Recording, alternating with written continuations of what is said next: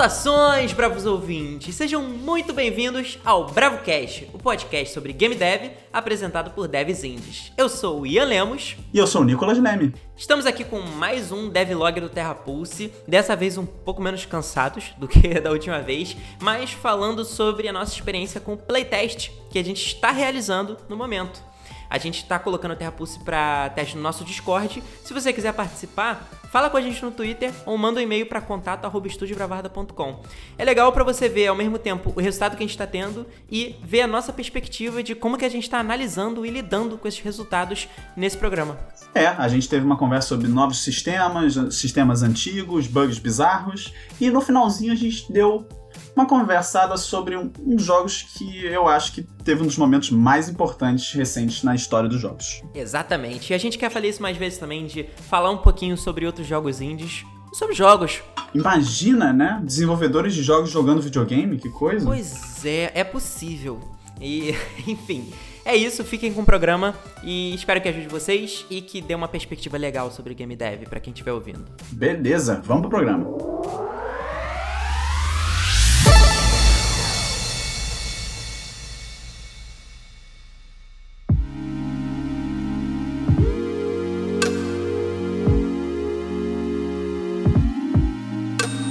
Temos uma build! Graças, Graças a a Deus. Jesus. Não existe ateu até você ter que buildar build de playtest ou pra Steam e quando o avião cai. Nossa, é verdade. Fechamos a build que a gente estava sofrendo na, na último programa para fazer. Fechamos. A única coisa, a coisa mais engraçada vai ser rever ou reouvir o programa passado e absorver a minha voz de estresse pleno naquele momento Sim, da minha E vida. a tranquilidade maior que a gente tá agora. Eu sinto que assim, o maior. A maior garantia da montanha russa em formato de senoide que você vai ter quando você é game dev é tipo a semana antes da build e a semana depois da build. Quer dizer, se a build for uma catástrofe, a beleza, você vai estar com a voz tipo que a gente tava no episódio passado. Mas quando você coloca uma. Assim, você coloca um objetivo. Cara, a gente vai fazer uma build com isso, isso e isso durante um mês. E, porra, a gente conseguiu fechar essa build uma semana antes, com uma semana de antecedência. Então, quando a gente botou lá no ar, a gente já tinha jogado tantas vezes e ela tava tão sólida que, assim, agora a gente tá recebendo os feedbacks que a gente. É, que a gente queria receber, mesmo os ruins. Tipo, é muito assim. Você fazer a build certa não é você fazer a build perfeita. É você fazer a build que vai permitir com que os jogadores foquem nos erros que você quer que eles foquem e ao mesmo tempo descubram erros interessantes de se resolverem e de se melhorarem, sacou? A pior coisa é colocar uma build bugada que o player vai ficar com tanto problema, tanto problema, que você sabe que você tem que resolver, que você não consegue, por meio dessa savana de merda, encontrar o que realmente você queria procurar. Fica anotado que uma das lições que a gente aprendeu numa Game Jam que a gente utilizou nessa build é exatamente o que o Ian tá falando. No Polin, que a gente comentou várias vezes durante vários episódios, é, ele tinha um problema sério que ele não tinha checkpoint. Ele era um jogo difícil, né? Porque ele tem alguma movimentação meio finicky, meio mais ou menos, e a gente admite isso com certa clareza. Então, pessoas morriam bastante e você voltava pro começo do jogo. Então, os primeiros, o quê? 25, 20 feedbacks do jogo foi tipo: Meu Deus, é muito difícil, eu quero checkpoint. Meu Deus, é muito difícil, eu quero checkpoint. Meu Deus, que irritante esse jogo, eu quero checkpoint. Nada além disso. Nada. E então foi um caso de posterior a Gem até, eu acho, ou tipo, nas últimas horas eu fiz um sistema de save muito rápido, um checkpointzinho. É... E depois disso, vários feedbacks surgiram muito diferentes. Nossa, esse inimigo aqui, não sei o que, caraca, essa parte aqui, nossa, que bonito essa parte aqui. Cara, mudou completamente o cenário. Então, o nosso objetivo era justamente abrir o espaço para que os feedbacks fossem mais do que nós já sabíamos, entendeu? Porque, assim, alguns erros que apareceram nos feedbacks são erros que eu- a gente já estava ciente, mas tudo bem, entendeu? Porque eles foram validados, tipo assim, ó, isso aí realmente precisa resolver. Mas alguns outros foram coisas que a gente nem pensou. Porque a maioria desses pequenos erros, pequenas coisas, a gente resolveu. Resolver com 500 aspas, né? Sim, foi gambiarras e gambiarras e, assim, mutretas e etc e tal pra resolver, mas assim, tá de um jeito estável. Essa é a palavra, né? Isso. É, realmente só teve um game breaking bug, o que é uma merda ter jogo algum bug que quebra o jogo, mas enfim. E cara, é realmente muito bom você estar tá um tempão desenvolvendo uma parada e você vê que as pessoas estão jogando. No nosso caso, óbvio, um playtest remoto, né? Para quem tá ouvindo isso em 2078, estamos no meio da pandemia de Covid-19. Então, assim, a gente é. colocou no nosso Discord e estamos recebendo feedback por lá, pelo canal, pelo. A gente fez um formulário para que as pessoas jogassem e preenchessem, pra gente receber um feedback bem objetivo, tipo, dando nota para algumas coisas, falando quantas coisas as pessoas fizeram, e um feedback mais subjetivo, escrever o que, que eles acharam no canal. E, porra, tá sendo muito legal, cara, muito legal. É... São essas coisas que. É, se você tá escutando esse podcast antes do dia 7 de agosto de 2020, você ainda pode jogar, é só falar com a gente que a gente coloca no nosso Discord. Ai, é, e vem jogar. Hum, é, e se o jogo quebrar quando você morrer Exatamente. duas vezes seguidas, a gente já sabe, tá? é, não fala nada, a gente sabe. Não, esse foi o único bug recorrente, uma merda. E cara, esse bug, ai, é foda, né? Assim, conselhos, momento, momento de aconselhamento do BravoCast. É, essa parada do checkpoint, a gente ficou fazendo várias coisas muito essenciais. Tudo é essencial, né? Para fechar a build. E acabou que ficou uma coisa para em cima da hora, que era o sistema de checkpoint. Ele era muito importante, mas realmente só deu para falhar na última semana. Cara, é, qual é a parada? Uma coisa que já aconteceu com o Nick, e a gente falou no último episódio sobre é, falha geração procedural, é que quando você tem uma semana para resolver um problema, você vai resolver com uma solução que vale uma semana de trabalho. Quando você tem um mês para resolver o problema, se tudo der certo, você vai resolver aquele problema com uma solução que vale um mês ou menos, mas pelo menos você não vai fazer no rush. Você vai poder ponderar suas decisões. À medida que começa, começou o mês, pô, dá tempo de resolver tudo. E aí, vários sistemas que eu prototipei, que o Nick prototipou, a gente resolveu bem, porque deu tempo de fazer a primeira versão, iterar e dar uma melhoradinha nele ainda durante o mês. O sistema de checkpoint foi tipo, não tem um checkpoint. E aí o Nick, tipo, fez uma parada em uma hora. E aí não era exatamente o que a gente precisava. Aí eu, cara, eu vou tentar fazer o que a gente precisa com mais uma hora. Então, tipo, em três horas, a gente fez um sistema de checkpoint pegando partes de um, de um componente de um objeto, outra parte de um componente de outro objeto. E, cara, se pudesse ser representado de uma maneira física, essa estrutura de código, ela seria tipo a Torre de Pisa, só que em processo de quebra e caindo e toda pendurada com silver tape, sacou? E tem umas palafitas de madeira assim, pois assim segurando é, a parada. Um negócio absolutamente. Foi uma questão assim. Cara, quando você chama uma linha de código que tá escrito try get component para quem usa Unity e o component que você tá buscando chama debug component, é porque não pode estar tá certo.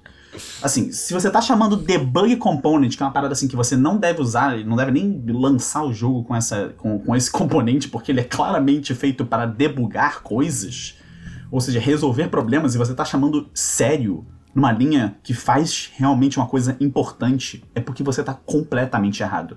Ainda mais quando você chama ele várias vezes. É. Entendeu? É porque assim, a gente não tinha lugar para colocar o negócio.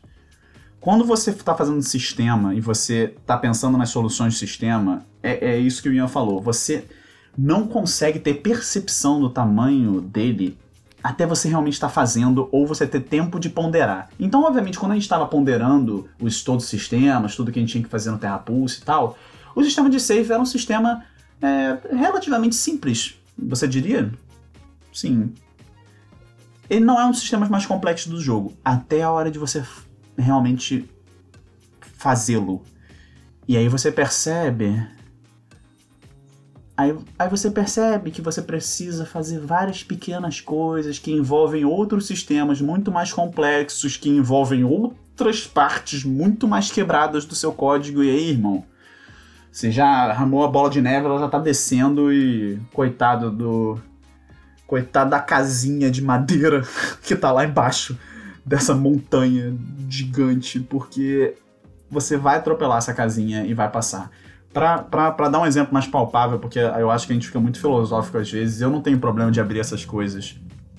Quando você faz o sistema de, de respawn, no caso, quando o player morre e volta, você precisa mexer em várias áreas do seu jogo. Você precisa carregar o, o último mapa que estava salvo, você precisa desligar o mapa que você morreu, você precisa é, transportar o player para um ponto específico, você precisa resetar a vida do player, resetar todo o ataque, é, ver quantos itens ele tinha no inventário e deixar ele com a mesma quantidade de itens. Então você não pode colocar um player novo, você não pode deletar o player atual e colocar um novo.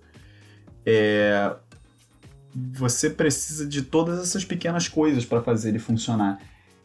E é um caos, porque você só percebe isso na hora que você tá fazendo.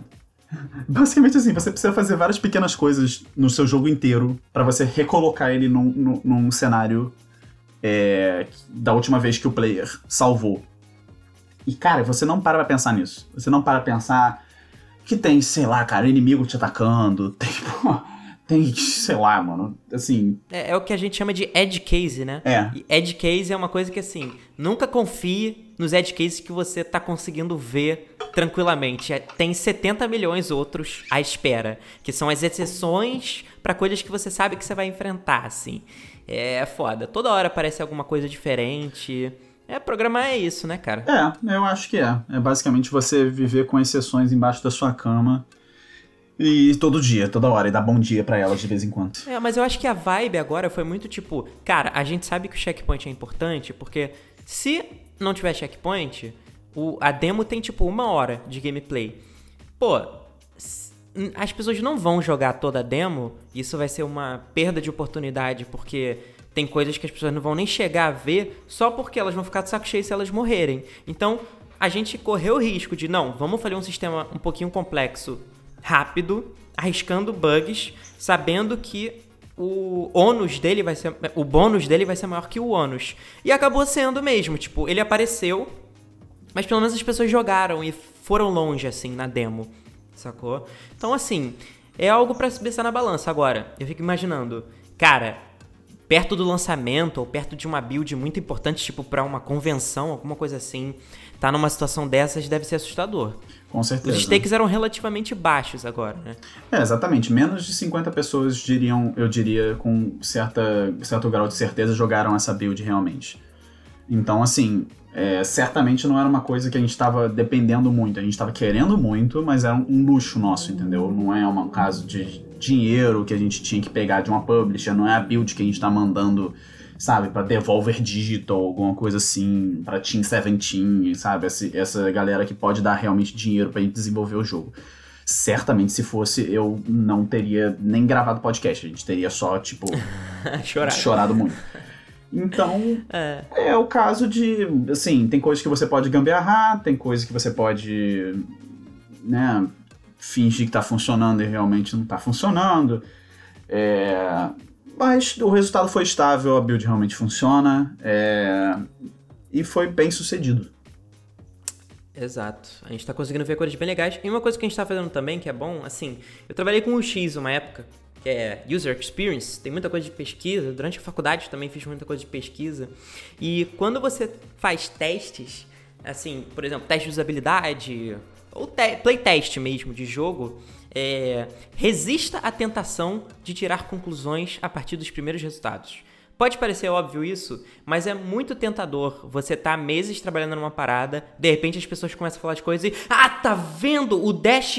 É, sabia que tinha que aumentar essa variável. Mas você não sabe ainda se aquilo é uma exceção ou se aquilo é a regra. E você precisa cruzar esses dados. E você precisa de uma amostragem que não seja tipo três pessoas, para você poder realmente ter uma qualidade na sua amostra. Então, assim, uma coisa que a gente está fazendo agora é, hoje é quarta, a build entrou no ar sexta passada. A gente está se controlando para não tirar nenhuma conclusão, nem conversar muito sobre os resultados para não enviesar a análise. A gente está só deixando o pessoal falar para depois a gente olhar com calma. Isso é um excelente é, ponto para a gente já pular para um, um próximo tópico, que é realmente. Não tópico, a gente não está aqui trabalhando com uma pauta muito bem definida, né? Só para avisar. Então talvez a gente volte várias vezes, enfim uma. Então o que a gente está fazendo agora? a gente não está olhando os feedbacks ainda, a gente não está lendo os feedbacks, absorvendo, né, discutindo eles, nós estamos justamente reformulando os sistemas que nós já sabíamos que estavam capengas ou que estavam em forma de protótipo e estavam realmente impedindo é, o avanço em si da construção do jogo. Então hoje nós passamos um tempo é, discutindo essa parte do sistema de save, do sistema de teleporte entre, entre as salas do jogo, como é que ele vai funcionar, como é que ele pode escalonar, como é que ele pode se conectar com as outras ferramentas que a gente está usando, tipo Tiled, essas coisas, para ficar ainda mais fácil. É, dependendo de qual é o sistema, é tipo, como que ele pode deixar de ser uma merda. Exatamente. Também. É, é tipo eu e Nick olhando para um raio-x e vendo aonde pode dar problema. E, cara, é muito bom, porque dá para você visualizar as coisas ficando mais enxutas. E assim, é o momento certo para fazer. Tem uma é aquela coisa da otimização prematura. Se você já tentar fazer o sistema perfeito de cara, vai dar ruim. E agora finalmente olhando para o, o sistema em protótipo e visualizando eles sendo alguma coisa enxuta, dá uma sensação bem legal de que o jogo tá crescendo e que, sei lá, tá ganhando o, o escopo que a gente queria que ele tivesse. Que é o ideal, né? E existe o ponto da, do amadurecimento. Eu tenho certeza absoluta de. É, eu sou um programador muito melhor agora do que eu era dois meses atrás. Faz uma diferença. Ontem. ontem. É, faz uma diferença grande. Então, o momento que você realmente para para olhar esses sistemas é muito importante. Hoje a gente já tem pouco mais de seis meses de projeto. Me corrija se eu estiver errado. Sim. Então, são seis meses que além de eu estar, tá, né, seguidamente, tanto no Terra Pulse é, quanto em outros lugares, programando direto, eu tô muito mais familiarizado com o que é o Terra Pulse agora. Quais são os sistemas que ele tem, quais são os sistemas que ele não tem, quais são as ferramentas que realmente a gente vai utilizar mais para frente, quais são as ferramentas que a gente vai reformular por completo. Então, eu posso dizer, assim, é, dar um exemplo bem fechado, mas eu posso dizer que eu tomei decisões agora que são diferentes do, da, das decisões que o Nicholas ia tomar meses atrás. Então, por exemplo, eu estou usando menos scriptable objects, que é uma coisa do, do Unity, é uma técnica do Unity, né, um tipo de asset específico, do que eu estava usando alguns meses atrás. E está sendo melhor, entendeu?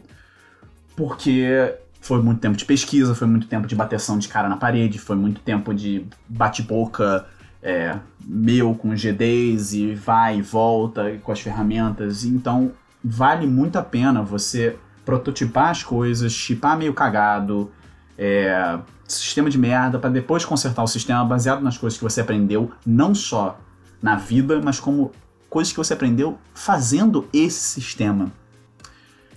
Você criar esses checkpoints para você ter reflexões sobre o projeto. E você é até bem filosófico aqui agora. Eu acho que o ideal quando você está desenvolvendo um jogo é quanto mais tempo você desenvolve ele, melhor você entende o que ele não vai ser. Uhum.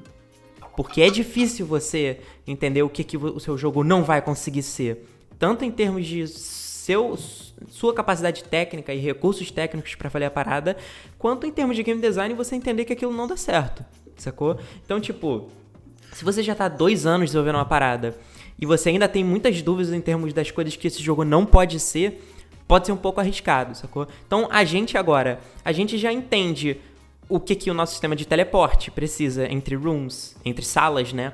A gente entende quais são os limites do nosso sistema de combate. A gente entende quais são as limitações dos nossos inimigos. A gente entende quais são as limitações do controlador do jogador, né? O nosso CCC, é, personagem, câmera e, e controles. Então, assim, isso ajuda muito, porque sabendo o que não vai rolar, cara, vamos fazer o que tá rolando ficar muito bom. E tudo bem, eu vou ser otimista em cima dessa filosofada para dizer que sempre um sistema que você escolhe é, não fazer é um sistema que você pode escolher fazer no seu próximo jogo, se tudo der certo. É, até, até porque o rolo compressor do projeto não para. Então, assim, cara, todo mês você gasta recurso, você gasta dinheiro, você gasta energia. É, e quanto mais tempo você passa desenvolvendo um jogo, mais caro fica. É, ou melhor, mais difícil fica dele dar lucro. E tudo bem, pode parecer que eu tô usando uma lógica capitalista muito esquisita, mas você precisa que o seu jogo pelo menos se pague para você pensar em fazer o próximo. Que é o nosso caso, sacou? Então, assim, é, se você ficar 5 anos desenvolvendo um jogo, cara, vai ser muito difícil de você fazer com que esses 5 anos desenvolvendo sejam pagos. Rápido. Entendeu? Então, assim, também uma corrida contra o tempo para não ficar muito grande esse muro que precisa ser pulado na hora que o jogo começar a vender. Isso em termos financeiros, mas assim, é, também é necessário ficar de olho nisso. Então é uma luta entre, cara, se a gente ficar mais um pouquinho, ele vai ficar melhor. Mas se a gente ficar mais um pouquinho, a gente vai ter que vender mais pra compensar o quanto a gente tá gastando para fazer. E se você tá pensando, cara, mas eu tô desenvolvendo aqui, tipo, na minha casa, é, eu, sozinho, eu não tô gastando nada. Você tá gastando, porque a sua hora vale alguma coisa. Então, se você ficou 5 anos desenvolvendo um projeto sozinho, foram 5 anos que você deixou de ganhar dinheiro em algum outro lugar, de você usar o seu poder de trabalho, para você investir esse tempo no seu jogo. Então, assim, é um cálculo válido de você ficar acompanhando. Então, assim, é, na hora do desenvolvimento, é uma. Inclusive, tem até uma palestra que a gente vai linkar no, no, programa, que é do Jake Burkett, que é um dev indie, que a palestra. A gente já, já deve ter falado sobre ela, mas como eu sobrevivi 10 anos sendo desenvolvedor indie sem nenhum hit. É isso. O cara, ele não fez nenhum grande sucesso, ele não fez nenhum Hollow Knight, não fez nenhum Celeste, não fez nenhum World of Goo, mas ele sempre fez jogos rápido e bem, que vendiam bastante para ele fazer o próximo. E cara, a quantidade de indie que vive assim é ótima. E assim, cara, eu consigo viver tranquilamente sem lançar um hit se eu puder continuar fazendo. Então, é muito também equilibrar quanto tempo você está desenvolvendo em relação ao quão difícil vai ficando de você recuperar os custos do projeto. Não, e visualizar o objetivo de forma clara, não ficar com colocando coisas coisas demais porque sim, é justificar o que você está colocando, porque quando um projeto já tá maturado, né? Quando ele já tá maduro o suficiente, bicho, é difícil botar coisa nova nele. Então, talvez seja melhor, tipo assim, você quer botar um sistema muito complexo de crafting no seu jogo, bicho, não bota ele no final do desenvolvimento. Você tem que pensar nele desde o início com um sistema bastante complexo desse. Você não vai conseguir encaixar, entendeu? Porra, parecendo uma argamassa em cima de um papel de parede, sabe? Vai, vai ficar. em cima de silver tape. Em cima de silver tape vai ficar muito esquisito. E isso é muito difícil. Não vou falar aqui que a gente é profissional nisso nem de longe. A gente já vai cometer, já cometeu e vamos cometer mais erros nesse quesito quanto mais o projeto anda para frente. Mas é uma questão de continuar amadurecendo isso constantemente, reavaliando isso constantemente. Difícil complicado. Difícil. Possível, completamente possível. É, eu acho que uma coisa que ajuda nessas horas é você entender aonde o seu jogo tá em termos de produção. E aí a gente volta para aquela questão: o que, é pré-produção, o que, é produção, o que, é pós-produção, se é que existe essa porra. Mas assim, por exemplo, agora o nosso foco esse mês é tentar chegar no corte vertical. Não sei se a gente já falou sobre corte vertical aqui, mas a ideia do corte vertical é você ter uma, uma parte do jogo, né? Em resultado bem próximo do final. Assim, é, em empresas AAA lá fora, isso seria equivalente a, por exemplo, no Uncharted, seria tipo uma sequência dentro de uma fase, ou talvez uma fase completa, é, com é, os assets próximos dos finais, as mecânicas funcionando, tudo funcionando bem legal, mais ou menos como você teria o resultado com o jogo completo. Mas é um corte, não é um jogo inteiro. No The Witcher 3, o corte vertical era uma quest que tinha múltiplos finais. Esse era o corte vertical. Ah, legal. Então eles tinham uma quest com, assim, diversos NPCs, texto, entendeu, quase completo, diversas escolhas de texto, e ela tinha que ter finais diferentes para testar essa questão do player escolher é, uma fala ou fazer uma ação específica e ter diversos finais. Então isso estava no corte vertical. O corte vertical é tipo bolo, entendeu? O corte do bolo. Você tem todas as camadas ali naquele pedaço, só que é um pedaço do bolo, não é o bolo inteiro. É um ótimo exemplo do corte vertical. É, é um documentário da Santa Monica Studio. Eu acho que é Raising Kratos. Isso, nome, isso. Alguma coisa assim.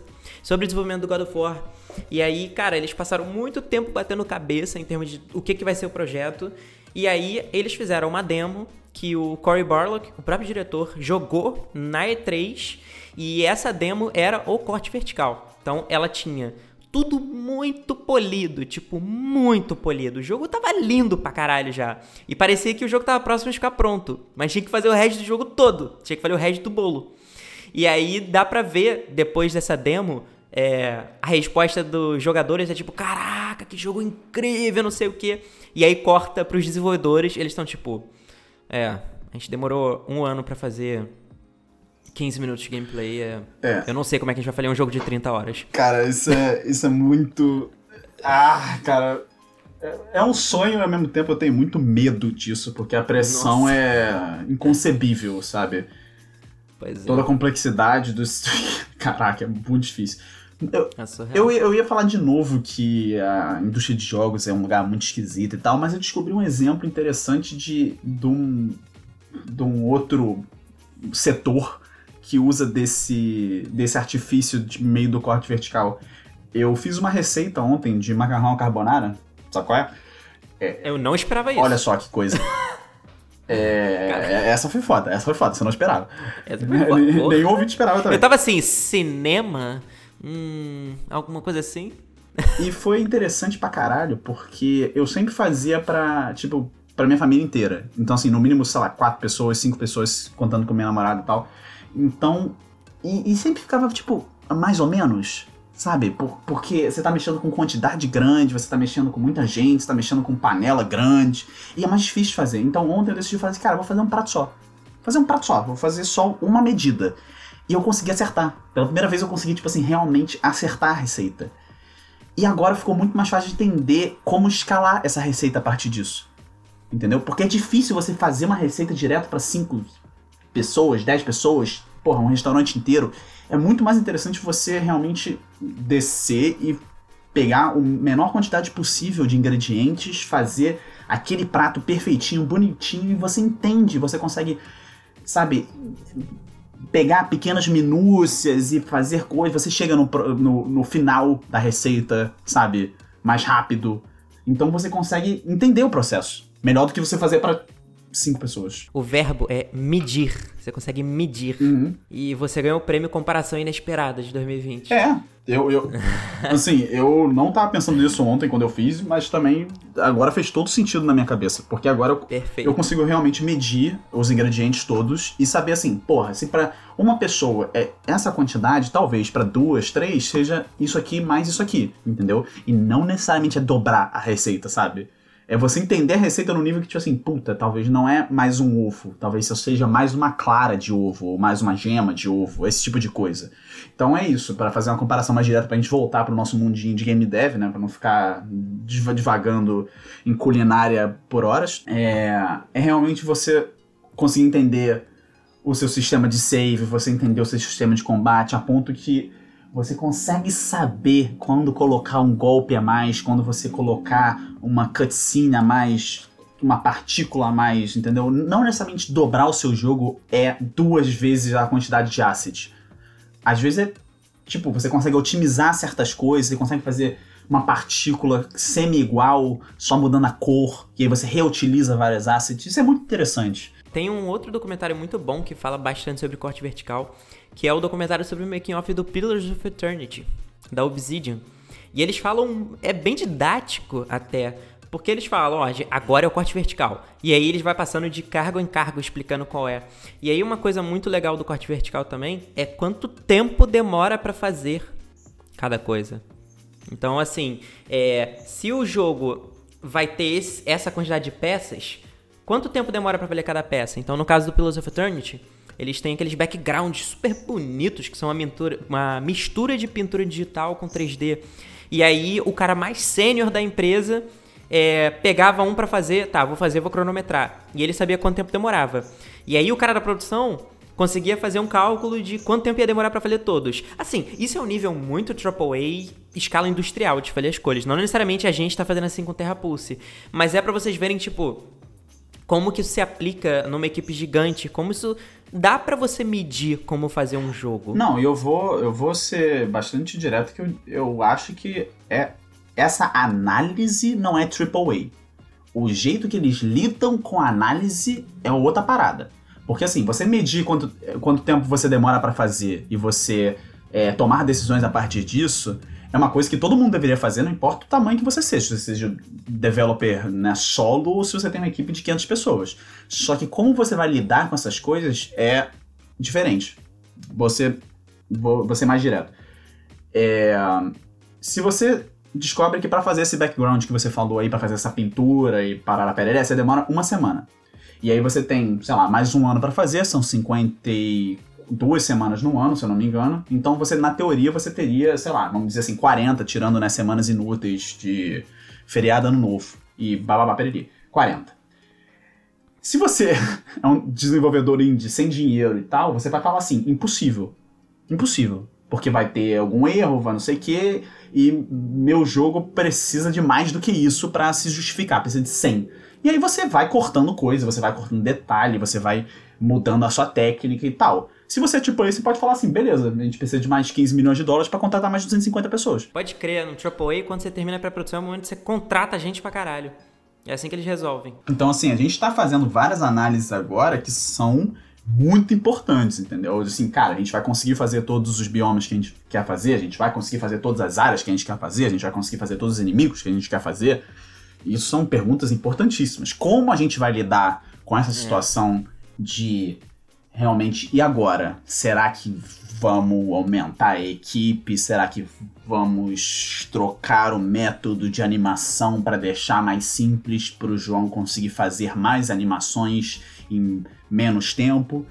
essa é a grande jornada de você desenvolver um produto. É, tem uma coisa que eu acho que é um pouco contra-intuitiva, mas eu sinto que todo dev indie tem que manter uma parte dentro dele que é preguiçosa. Porque essa parte preguiçosa, na hora de montar uma fase e a pipeline tá uma merda, essa parte preguiçosa tem que falar, ô, oh, não, não, não, peraí, peraí, pô, ai, dá pra fazer isso mais fácil, né?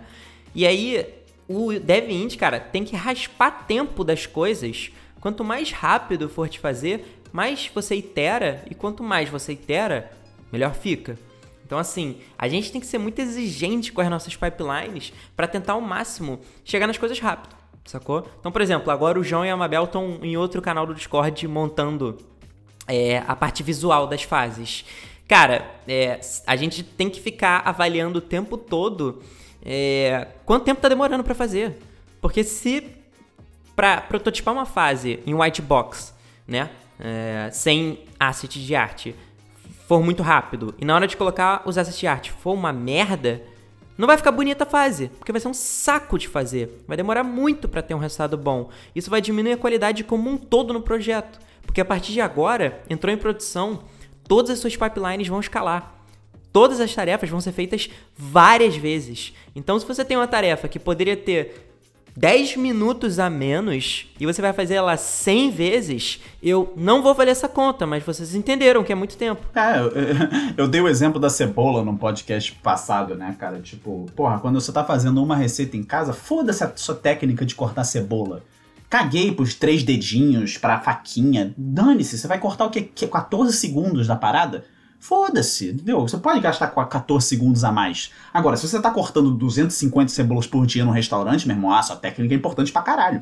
Porque esses 14 segundos para 250 cebolas é isso, é tempo pra caralho que você ganha e tempo é dinheiro. É por isso que agora, assim, playtest feito, a gente tá refatorando as coisas para ficar mais organizado e focando num corte vertical para assim, a gente chegar nesse resultado próximo do final, a gente poder fazer um gif de como seria o jogo é, pronto, mesmo o jogo estando distante de estar pronto, e ter uma build que a gente poderia, pô, mandar para publisher, a gente poderia mandar para festival, ter algo que mostra que o jogo é bonito e que o jogo é bom. E assim, é o mundo ideal, mas cara, é isso, a gente tem que correr atrás de, de, desses lugares pra gente poder, nós mesmos até, continuar acreditando e fazendo o jogo com vontade. E assim, várias coisas que são essenciais para, vamos dizer assim, vender o jogo e ele ser um bom produto que nós entendemos e com certeza os ouvintes também entendem, vão ser coisas que não vão ser aparentes nesse demo, entendeu? Por exemplo, duração de jogo. Hoje em dia, os jogos precisam durar bastante. As pessoas, eu como jogador, é, me incluindo nisso. Eu quero que meu dinheiro seja gasto num jogo que eu vou jogar uma quantidade ok de horas, entendeu? Não precisa ser World of Warcraft, porra. Mas é uma parada assim, mas sei lá quantas horas a gente vai ter, eu não vou ficar botando número, porque senão vão mandar esse episódio daqui a alguns meses. Nossa, você falou naquele episódio lá. é, mas isso não vai ser aparente nesse corte vertical. Não, não vai, porque ele é só uma parte do jogo. Então, assim, você não vai conseguir visualizar que o jogo tem várias horas. Você vai conseguir ver que esses tantos minutos aqui são muito bem feitos. Então, se ele tiver X horas, porra, vai ser do caralho. Esse é o ponto. Exatamente. Entendeu? É, é tentar plantar uma sementinha na mente de várias pessoas. Falar assim: olha só, mais disso aqui vale muito a pena. Exato. E assim, cara, a pergunta de ouro de Game Dev é como que mede escopo? Cara, eu sinceramente acho que assim, não dá para você medir com exatidão escopo quando você nem começou a prototipar. Você precisa de alguns você precisa de algum tempo de desenvolvimento e eu acho que só dá mesmo para medir o escopo, sabendo quantas horas demoraria para terminar o jogo, chegando no final de uma pré-produção com um corte vertical pronto. Se não, e mesmo assim, grande chance de dar errado. É... Cara, grande chance de dar errado porque, por exemplo, você pode chutar baseado numa feature ou numa, numa coisa que você botou no jogo, quanto tempo demora para fazer outra feature.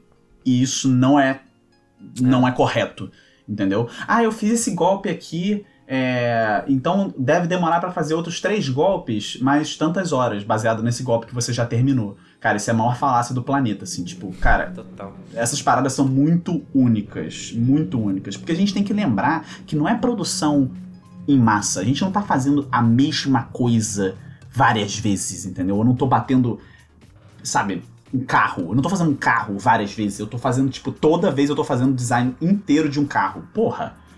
Sei lá quanto tempo demora isso, cara. Você tem que chutar muito por alto. E aí eu já cansei de achar que isso não vem com o tempo. Eu achava que eu já tinha um conhecimento que com técnicas de gestão de projeto você conseguia medir. Cara, é muito feeling é muito coraçãozinho falando que demora X tempo ou que alguma coisa demorando mais do que deveria e, e depende do projeto.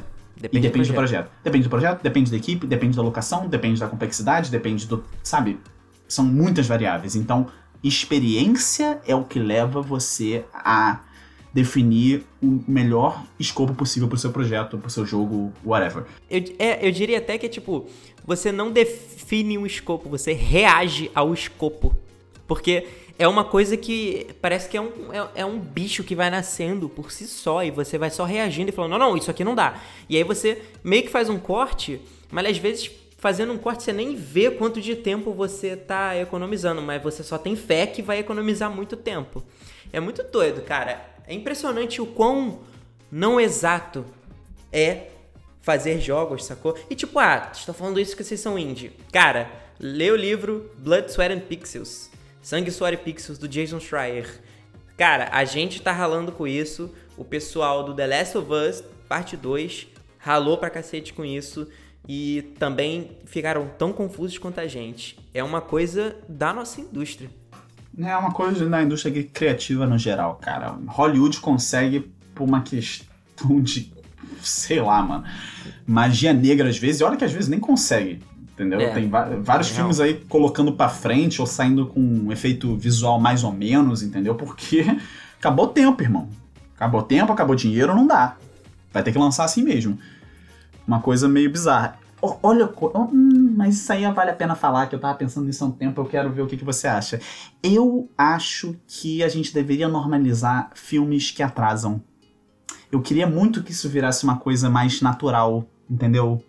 Tipo Sonic que aconteceu com Sonic, sabe? O pessoal adiar o lançamento para mudar algumas coisas e tal.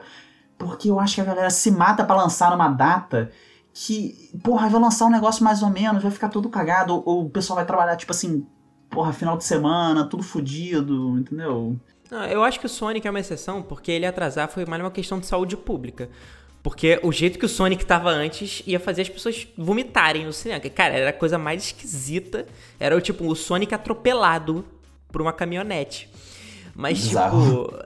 Cara, é porque assim, eu tenho dificuldade com essa discussão, porque eu não ligo nem um pouco pra data que lançam as paradas. Então eu tenho muito pouco dificuldade. Eu tenho. Quer dizer, eu tenho muita dificuldade de ter essa empatia com quem fica muito puto quando uma parada não chega na data, porque eu não sinto isso há muito tempo, cara. Tipo, caraca, esse jogo vai lançar no dia 21 de agosto. Primeiro, eu provavelmente não vou ter dinheiro para comprar o, o jogo no dia do lançamento. Segundo, cara, tem muita coisa para fazer na vida para eu ficar puto, porque, tipo, eu assisto um filme ou eu jogo outro jogo. Tem muito tempo que eu não fico puto com alguma coisa que atrasa. Então, por mim, atrasava a porra toda sempre. Vou, vou assinar embaixo.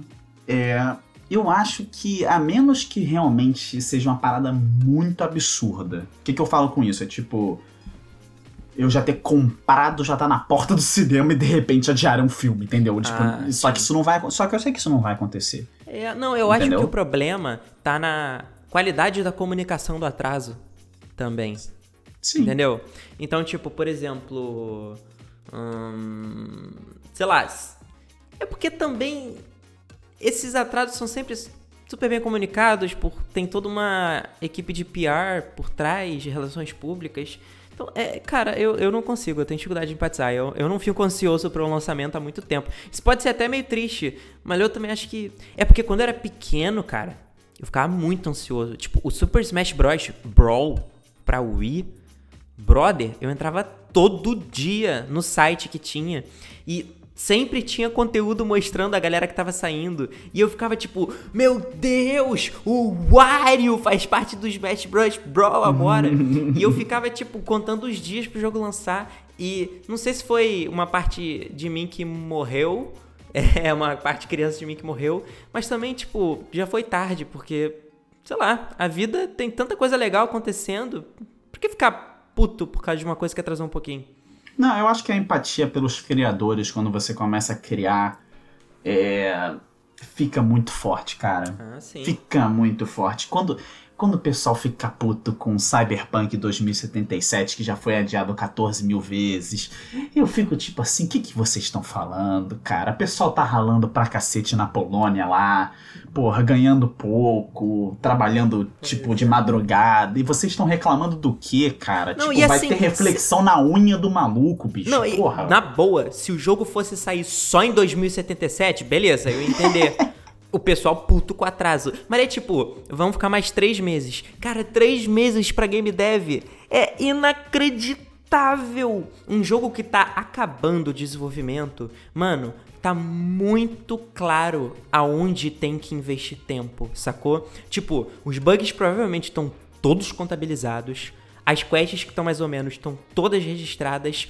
É um momento que, assim, se a galera ganhar mais tempo, esse tempo é tão bem aproveitado. E se não tiver rolando um crunch filha da puta, dá para deixar os devs tão mais tranquilos que, honestamente, cara, ficar puto com isso é só entender muito pouco sobre uma mídia que você gosta muito. Exatamente. Falta muita empatia na galera. Vocês já viram que o Terra Pulse vai atrasar? a gente tá preparando todo mundo com esse podcast, é, é isso. E, e assim, porra, a galera rala muito, a galera quer muito que as coisas deem certo. O pessoal trabalha demais, com muito porra, amor e carinho pro, pra tomar xingamento no Twitter e ameaça de morte porque seu jogo atrasou, sério, tipo. É, Realmente, a única situação que as pessoas podem ficar putas. Eu, eu acho que eu tenho uma situação sim. É tipo, hum. tu fez um Kickstarter e você sumiu. Isso sim. E tudo bem, às vezes você tá lá desenvolvendo e você sabe que você vai lançar. Mas, brother, se você não tá comunicando isso, o pessoal vai ficar puto. Não significa que as pessoas podem ser abusivas com você. Mas, principalmente sendo um Kickstarter, cara, uhum. existe uma necessidade de comunicação e transparência. É uma questão de ética do consumidor nesse, nesse caso, né? É, existe uma certa cobrança que você pode fazer. Eu não tô nem falando que você deve, eu tô falando que você pode. Porque, e assim, é um nível de cobrança, não é bater na porta da casa do maluco. Não é a coisa mais importante da sua vida. Cara, assim, indo pra outra tangente, é, eu curto muito uma série de livros que é Crônicas de Matador de Reis. É o Nome do Vento, Temor do Sábio e tal. E o Patrick Rothfuss, o escritor, ele, tipo, lançou um livro em 2007, outro em 2011, e desde então, zero. Tipo, mistério, assim. É, nada, nada. E já indicou-se que ele só, tipo, não tá mais afim de escrever o livro.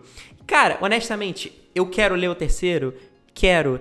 Mas eu tô super feliz com que o primeiro e o segundo livro me trouxeram. As jornadas desses dois livros já foram legais. Mesmo se um dia eu não ver o fim dessa série, cara, valeu a pena o tempo que eu fiquei nesse mundo. Eu sou muito mais que essa porra não acabe do que acabar mal pra caralho, que nem Game of Thrones.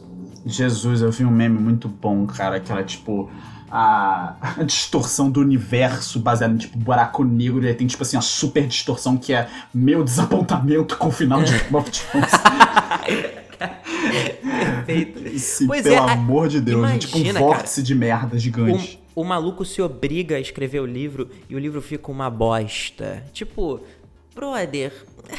Tipo, é, o cara talvez ele poderia chegar e escrever, tipo, gente, tô tendo dificuldade com escrever. Não tem. Eu acho que ele já fez isso, inclusive. É, não tá rolando escrever. Não tenho nenhuma novidade por enquanto. Só que aí o pessoal fica perseguindo o cara. E aí, olha que doideira, mano. Nas últimas semanas, a editora dele escreveu no Twitter assim. Ah, vocês não sabem sobre o próximo livro? Eu também não. Ele só nunca mais me mandou mensagem. Eu não li uma palavra desse livro. Mano. E aí todo mundo ficou tipo, What? porra é essa? Que treta é essa? Tipo, até a editora do cara ficou puta da vida. E aí depois ela apagou os tweets e ninguém nunca mais falou nada. Mas tipo, cara, que desgosto de situação, sabe? É, assim, o nível de. Ai, sei lá. Eu não sei nem o que falar, assim, porque realmente. Se você ficar puto com essas coisas, mano, porra, tá precisando de muito, outros problemas na vida, sabe? Tipo, tá precisando fazer outras coisas, sério mesmo. É, pois Porque é. tem mais coisas pra fazer do que No no- cobrar as pessoas. E, e, tipo, por exemplo, no nosso caso, cara, se um dia a gente anunciar uma data de lançamento pro Terra Pulse e a gente atrasar, cara, já estamos sendo castigados o suficiente porque estamos gastando mais do que a gente esperava e vamos ter que vender mais do que a gente esperava. Isso já é estresse o bastante. Eu Sacou? vou, eu vou terminar esse tópico pra gente não se estender muito com uma frase que é a seguinte: se um criador atrasou alguma coisa, você pode ter certeza, que eu tô te falando aqui, certeza que a pessoa mais decepcionada com esse atraso é ele mesmo. Ou ela mesma. Perfeito. É, se Não tem a menor condição da pessoa tá, tipo, super feliz. Entendeu? Alguma parte dela pode estar feliz. Mas, tipo assim, pode crer que tá top 1 pessoa decepcionada é o criador do. da peça de mídia. Perfeito. Nick, o que, que você tem jogado? Cara, boa pergunta e eu acho que a gente deveria conversar mais sobre isso no podcast de uma forma geral. A visão dos indies sobre indies? É, exatamente. Eu tô jogando Celeste. Tô jogando Celeste, não terminei ainda, mas eu posso dizer que foi uma merda a quantidade de tempo que eu fiquei sem jogar esse jogo. É um absurdo, um absurdo a quantidade de tempo que eu fiquei sem jogar. Foi uma questão que eu vou contar pra vocês e se alguém tá passando pela mesma coisa, talvez seja interessante. Eu vejo muito speedrun, eu vejo muita galera zerando jogos muito rápido. Quando você vê um jogo que você não jogou no speedrun, você tem uma ideia completamente diferente do que é o jogo em si. Do que é você, você jogar numa experiência mais casual, de boa, entendeu? Então, assim, eu vi vários speedruns de Celeste que pulam completamente a história, que não deixam nem a música tocar, entendeu? Que você não sente ali o gameplay, aquela, aquele negócio preciso demais, aquela vontade de só mais uma tela, só mais uma tela, só mais uma tela, você não sente isso. Então, assim, eu falei assim, cara, esse jogo nem é tão que a galera tá falando assim, porra. E aí eu falei assim, bicho, vou jogar.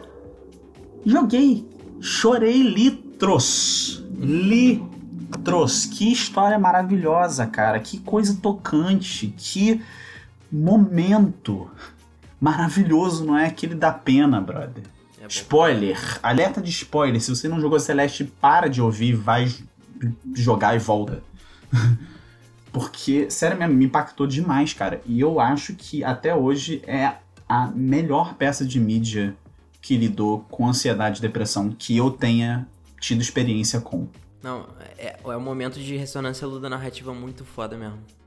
Cara, você controlar a respiração de uma personagem tendo um ataque de pânico é uma coisa tão tocante que você vê, você ouvir num, sabe, num audiolivro, você vê um filme, você não vai sentir a mesma coisa do que é o seu controle tremendo e a pena na tela e a música e você tendo que ficar calmo junto com a personagem. Porra, bicho.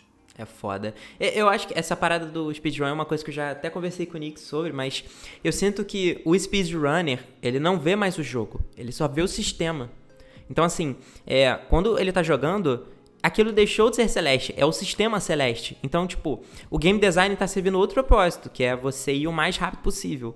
Então, ele só tá pensando no input e tal, não tem mais o momento para você viver uma experiência dessas. Então, quando você, o seu único contato com o jogo é o speedrun, você não tá vendo o game design do jogo, você tá vendo o sistema sendo exploitado para acabar o mais rápido possível. Então, tipo, dependendo do jogo é legal, mas a experiência de speedrun e jogar, obviamente, é tipo muito diferente. No caso do Celeste, então, fica ainda mais claro, porque o Celeste é difícil pra caralho. Fica aí essa crítica real. Assim, o pessoal falava que era difícil, eu falava assim, eu joguei plataforma 2D a minha vida inteira. Porra, que é gamer com G maiúsculo, bate no peito aqui, porra, venceu lá o último chefão do Hollow Knight, porra, zerou ainda Blind Force, enfim, difícil pra caralho desleal. Desleal é a dificuldade desse jogo. É des... Você fez, você fez um B-side já? Eu tentei fazer. Caralho, os B-sides. Gente, os B-sides são o seguinte. É, depois eu descobri o que, que eles são. É, depois que você termina uma fase, você pode achar uma, uma fita secreta. E se você achar essa fita, você desbloqueia versões alternativas dessa fase que não entraram no jogo. Então é tipo, tudo que era assim, hum, isso aqui é fudido demais para entrar no pacing normal. Vamos botar tudo um, um depois do outro para ficar tipo, ao invés de uma curva de fácil, médio, difícil, médio, difícil, fácil. Sabe, uma curva que realmente é, cria um, um, um, ritmo, né, de emoções. É não, tipo, é difícil, difícil, difícil, difícil. Tudo difícil pra caralho. Mano, primeira vez que eu fui numa porra dessas, quando eu cheguei no final, eu tava suando suando muito. Eu tava com, tava com o corpo todo formigando, de tão difícil. Não, eu, eu já desenvolvi um, eu já desenvolvi um tique nervoso jogando Celeste, que é assim, soltar o controle daquela passada na, na, na, na coxa, entendeu? No short. na, sacou? Pra, pra tirar o suor da mão, entendeu? Aí passa assim na testa e vambora. Sabe qual é? Assim, se você realmente tem muita paciência e se você realmente tem destreza para fazer as paradas, porra, recomendo pra caralho. Mas eu acho assim, ele é eu sei que ele tem muita coisa de acessibilidade, você pode deixar ele mais devagar, você pode ter pulo infinito, não sei o quê, mas mesmo assim eu acho que ele é um jogo importante demais para ser tão difícil. É, eu sinto que, não sei se era alguma coisa de dar um peso diferente para os B-sides, ser uma coisa de escolha e dificuldade, porque, sei lá, parece que eles estando lá é, livremente, meio que qualquer um poderia fazer, mas é, cara, é que vocês não estão entendendo é muito difícil, é, é inacreditável, é, é, é, é, um nível surreal. É muito, é só jogando para entender o quão difíceis são os B-sides. Não, porque eu descobri além disso que ele, que ele se caracteriza, né? Eu não sabia disso. Ele é não é uma plataforma 2D. Ele é uma plataforma de 2D, plataforma 2D de precisão. Tá escrito, é, é, é, ele fala que ele é isso. E você já viu o que, que é um jogo em pixel art ser preciso, irmão. Sim, é são, são as coisas que você tem que fazer com controle que, sinceramente, é uma memória muscular que tem que ser muito específica para aquele jogo, cara. São as cara, fases total. que você treina pro Celeste que você só faz no Celeste. Não, é o nível esportivo olímpico que você fica, dependendo da fase. Porque os seu, seus dedos fazem umas paradas tão absurdas. Se você parar pra. Eu, eu, eu pedi pra Luísa fazer isso, minha namorada. Ela gravou o que meus dedos estavam fazendo enquanto eu tava jogando do Celeste. Cara, é tipo. Eu fiquei, cara, que porra é essa? Uhum. Tipo, tem que fazer muito input Parece que eu tô jogando um jogo de luta com um campeão mundial. Cara, você sabe fazer Hyper Dash, né? O, o bagulhete lá. Cara, quando eu aprendi a fazer isso, meu irmão, meu dedo, meu dedão na mão direita, ficou com aquele calo que eu não tinha desde que eu jogava Nintendo 64, parceiro. que é aquele calo no meio do dedo, que você não aperta X mais com a ponta do dedo, você aperta com o meio do dedo assim. Você fica raspando, porque você tem que dar dash ao mesmo tempo que você aperta o negócio. Você Sim. joga com joystick, é, usando o analog ou D-pad? Depende da face. Caralho, eu também fico na dúvida às vezes. É, no, geral, no D-pad eu sou mais preciso, mas machuca mais. Cara, o D-pad é uma questão de precisão, mas alguns movimentos eu simplesmente não consigo fazer. Quando é muito diagonal, eu não consigo fazer bem no D-pad. Eu não tenho essa, essa destreza ainda. Então, assim, se for só, tipo assim, direita, baixo, cima, esquerda, suave. Mas se for uma parada mais diagonal, assim, eu prefiro usar o, o analógico mesmo. E, puta, velho, nossa senhora, eu... Cara, eu, é muito louco. É, é o único muito... jogo... Fala, fala, fala. Não, eu quero muito chegar no final, assim, mas, tipo assim, eu sei que vai ser um esforço. Eu já tô no... Eu acho que eu morri menos do que a média das pessoas, e mesmo assim eu já, já morri pra caralho, já tô somando, o quê? 3 mil mortes já nessa porra. É, e eu quero muito chegar no final. Te, teve um B-site que eu morri mais de mil vezes, cara. é, não, não é porque eu sou masoquista. Possível. Com mas certeza. É, eu acho que foi o único jogo que eu entrei numa fase e olhei e falei, cara, eu não tô conseguindo conceber o quão difícil é essa porra. Isso porque você não viu os mapas feitos pela comunidade. Porra! Nossa! Não, mas, mas nessa hora eu vejo, tipo, uma. Um pouco paradoxo do Celeste. Que ao mesmo tempo que ele é muito acessível, e ele fala muito sobre superar uma dificuldade, ele coloca umas dificuldades tão absurdas para todos os jogadores que às vezes parece que ele tá tipo, ah, é, esse jogo tá te ensinando a lidar com situações de pressão. Agora enfrenta essa situação de pressão pra caralho aqui, meu irmão. Tá ligado? E eu fico tipo, caralho, o que, que esse jogo tá me falando? Ele tá me preparando pra situação horrível que eu tô vivendo nessas fases? É um pouco paradoxal, assim. Eu adoro, eu acho Celeste um jogo incrível, mas ele tem esse aspecto. Cara, eu queria muito perguntar realmente assim, tipo, qual é a da dificuldade? O que, que essa dificuldade está querendo dizer? Entendeu? Porque realmente tem todo esse lance de você superar problemas internos, depressão, ansiedade, nervosismo, entendeu? Ansiedade social e tudo isso. Mas assim, o importante é você, né? Passar do desafio, vencer o desafio e não ficar, tipo, batendo a cabeça na parede infinitamente, porque isso já é uma parada muito fodida. Então eu, quero, eu queria muito perguntar assim, pro, pro Matt Sakai e falou assim, tipo, cara, qual é a tua, meu parceiro? é, eu sinto que, realmente, os B-sides, eles é, entram um pouco em conflito com a mensagem do jogo, porque eles são muito, muito, muito estressantes, eles dão muita ansiedade. Mas, tipo, eu acho que é uma das coisas incríveis de game dev, que o mesmo jogo consegue, ao mesmo tempo, te ensinar muito sobre você respirar e você conseguir passar por uma dificuldade e você ter que respirar muito para passar por grandes dificuldades. E é, é isso. Ou vale a pena. Segurar a respiração para não mexer um fio de cabelo. É, pois é. Inclusive, o Celeste teve brasileiros no desenvolvimento que é o pessoal da Mini Boss, que é a Mora e o Pedro. Isso. Os dois são bem ativos no Twitter. Eu, eu acho que teve mais uma brasileira também. Eu, eu, se eu não me engano, uma das, uma das pessoas que participou, se eu não me engano, é a Raid, também é. Mas eu posso estar errado. Mas assim, sigam a galera da Mini Boss e o pessoal do. Que fez o Celeste, que eles são muito legais. E a gente tava usando o Ogmo, que é o Exatamente. criador de levels, feito pelo. Pelo Matt... Noel pelo Matt Thornton e o Noel Barry, que foram os desenvolvedores do jogo. E, enfim, é isso. Bom, é... esse foi mais um devlog do Terra Pulse. É... Não sei como terminar. É isso, a gente vai mostrando para vocês as coisas que vão acontecendo e esperamos muito que talvez daqui a duas semanas a gente esteja cansadinho, mas não tão cansado quanto no último mês e que a gente possa falar sobre como o jogo tá ficando bonito pra caralho. É, e que nosso jogo tá ficando um pouco. Muito menos difícil do que Celeste. É ah, é uma, uma, coisa que eu quero falar. É. Ai, ai. É verdade. Mas espero que o Terra Pulse possa ser tão especial para as pessoas como Celeste é para para várias pessoas, assim. É uma coisa incrível de game dev poder proporcionar esses momentos tipo da pena. Eu espero que o Terra Pulse tenha a sua pena. É, fica aí essa frase temos programa. Valeu, gente. Até daqui a duas semanas. Um abraço. Abraço.